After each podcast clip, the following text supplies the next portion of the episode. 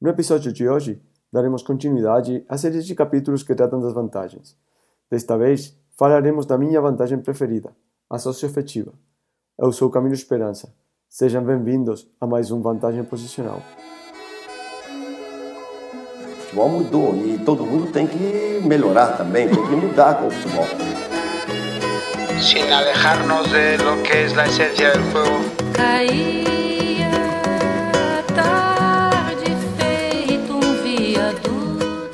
Um antropólogo propôs um jogo às crianças de uma tribo africana. Ele colocou uma cesta cheia de frutas perto de uma árvore e disse às crianças que quem chegasse primeiro ganhava todas as frutas. Quando ele deu o sinal para que corressem, todas as crianças deram as mãos e correram juntas. Depois, sentaram-se juntas para desfrutar do prêmio.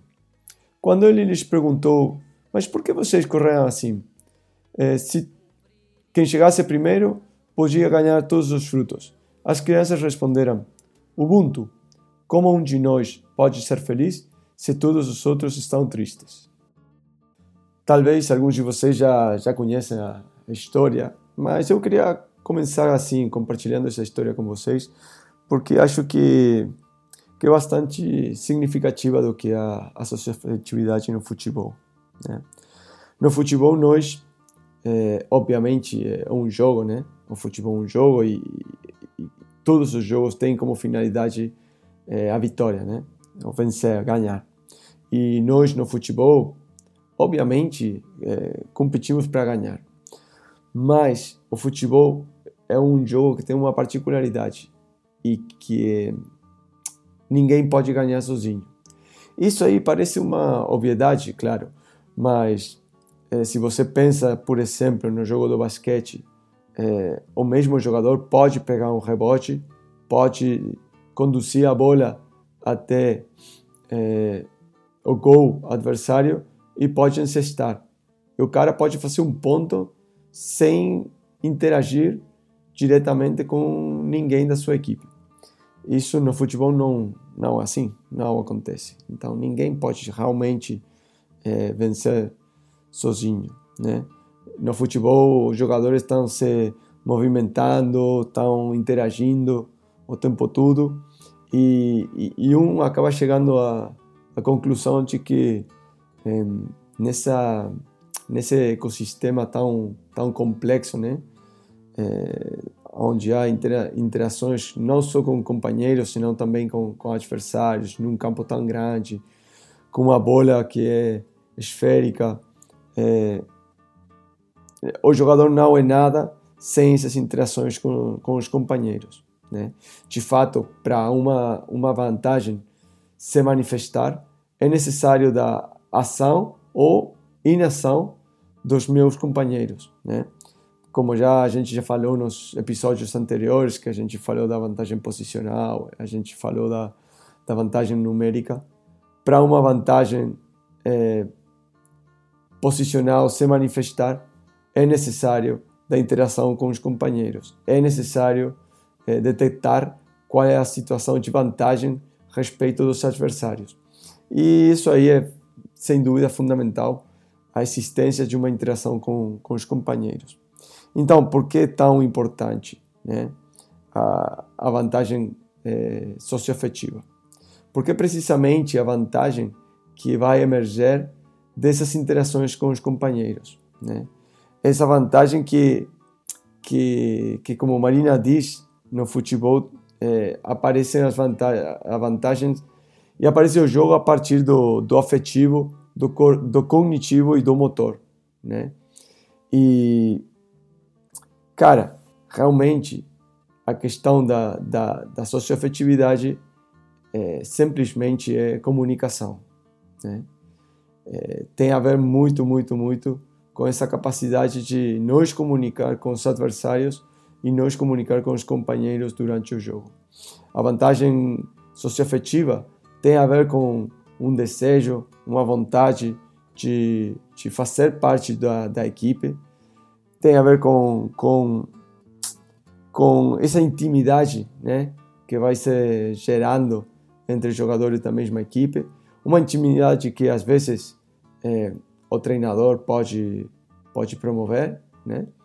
mas outras vezes é, é gerada espontaneamente entre os jogadores. Né? Esses códigos que, que os jogadores, os integrantes de um grupo social, de uma equipe, acabam criando entre eles, é, vai influenciar, vai ter muito a ver nessa criação desses caminhos de caminhos de comunicação que vão se desenvolver entre os jogadores. Então, a vantagem socioafetiva tem a ver com a comunicação e com esses gra graus de cumplicidade que, vai ser, que vão ser estabelecidos entre os jogadores. E claro, é, se é comunicação, temos que falar a mesma língua, né? Não tem jeito, não tem como como se comunicar dois jogadores quando no campo eles falam um idioma totalmente diferente. E sim, nós como treinadores, através das atividades de treino, através das indicações que vamos dando aos nossos jogadores, vamos mostrando para eles possíveis caminhos para eles começar a compartilhar juntos, né? Para eles começar a transitar de maneira é, coletiva. E por isso eu acho que que essa comunicação, essa cumplicidade, né? Essa intimidade que vão aparecendo e que vão criar essa socioafetividade, essa vantagem socioafetiva dentro da equipe, tem a ver muito com quem são esses jogadores e tem muito a ver com qual é a nossa proposta como equipe, qual é essa proposta coletiva para que os jogadores possam se sentir identificados com essa proposta, possam fazer essa proposta sua e para começar a gerar esses graus de alta comunicação. No fundo, a vantagem socioafetiva vai se manifestar no jogo quando dois jogadores ou mais vão estar num momento determinado do jogo entendendo e sentindo ao mesmo tempo que é o necessário, que é o que o jogo está demandando, que é o que nós, como cultura coletiva, né, como grupo social, temos decidido que vai ser a nossa resposta preferencial a esse episódio do jogo e vamos nos reconhecer é, é, a nós mesmos e aos nossos companheiros para gerar uma resposta motora que possa satisfazer as necessidades do jogo, desse episódio do jogo, entendendo quais são as possibilidades e as necessidades dos nossos companheiros. Isso aí tem muito a ver com sentir, não a questão completamente cognitiva. Não tem a ver simplesmente com um saber declarativo de que ah, o treinador falou que se acontecer A, nós temos que fazer B. Cara, isso é uma questão muito complexa.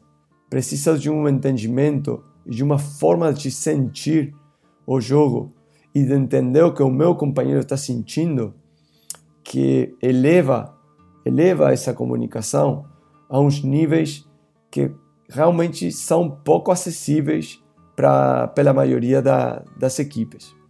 Então eu gostaria fechar esse episódio falando das vantagens é, socioafetivas, que realmente se vocês é, começarem a pensar, praticamente todas as vantagens que acontecem no jogo tem alguma coisa, tem alguma incidência, né, com a socioafetividade. Tem esse sentir essa percepção, né, do que é necessário dentro do, desse episódio do jogo e essa percepção do que o meu companheiro está necessitando naquele momento. Mas eu gostaria de fechar esse episódio falando do que, é, pelo Paco Cerulo, é uma equipe, né? E eu tive a sorte de, de estar uma uma aula quando eu trabalhava no Barcelona, numa aula do, do Paco Cerulo. Acho que foi lá por dezembro do ano 2017, não lembro agora exatamente, ou 2016. E o Paco Cerulo falou uma coisa que eu escrevi e, e, e acho interessante compartilhar para vocês. Ele falou que uma equipe trabalha quando existe uma consciência comum. Todos nós, todos nós que fazemos parte da equipe, né? Podemos, sabemos e queremos fazer o que nós propusemos fazer e somos capazes de fazer, esteja quem esteja na, na nossa frente. Cara, realmente não consigo pensar é, numa definição do que uma equipe, né? É, mais acertada do que do que do isso que que o Paco falou. E é isso, gente. Para mim, a vantagem socioafetiva é uma vantagem que, sem dúvida, é determinante é, dentro do que é o jogo do futebol. Espero que tenham gostado desse, desse episódio. Sem dúvida, para mim, a socioafetividade é, dá para falar horas e, e, e, às vezes eu até acho engraçado quando, quando vejo em, no Twitter, que vocês sabem que tem um monte de galera compartilhando coisas lá. Algumas são muito de uma qualidade muito alta e outras não tanto. Eu vejo aí é, time fazendo embaixadinha com tomados as mãos e vejo aí é, o comentário de ótima atividade para desenvolver a socioafetividade. Realmente, para mim, a socioafetividade passa por outros lugares, é, passa por outras coisas, passa, como já falei, por uma questão de comunicação e passa por uma questão de essa comunicação aplicada ao que é o jogo do futebol. Mais uma vez, espero que tenham gostado desse episódio e a gente se fala na próxima. Um grande abraço. Fim da tempestade, o sol nascerá. Fim desta saudade, de ter outro alguém para amar.